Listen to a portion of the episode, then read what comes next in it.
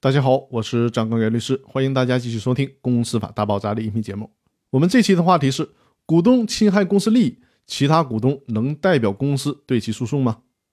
公司法第一百五十一条规定了，董事、高管侵害公司利益的时候，股东可以提起股东代表诉讼。该法律条文的第三款还有这样的表述：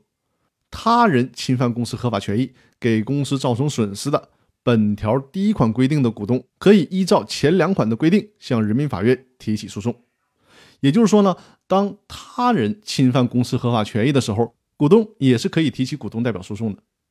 当初我阅读刘俊海教授的《现代公司法》这本书的时候呢，刘教授从学术的观点解释了他人的范围。刘俊海教授认为呢，这里边的他人是应该包括公司的其他股东的，否则的话，如果公司股东侵犯了公司的合法权益，其他股东如果想提起股东代表诉讼，就找不到其他的法律依据了。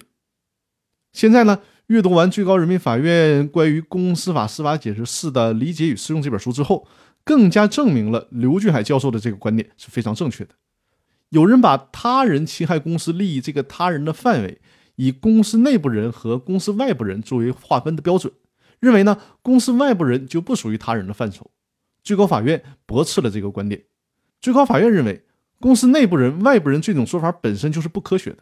用所谓的内部人、外部人来界定他人的范围，不具有可操作性。所以说，最高法院在书中明确表示，侵害公司利益的他人，同时就包括了公司的股东，甚至包括公司之外的任何第三人。也就是说，但凡是对公司实施了不当行为，导致公司利益受损的人，都可以成为股东代表诉讼的被告。至此呢，关于股东侵害公司利益，别的股东能否提起股东代表诉讼这个问题，最高法院已经说的非常清楚了，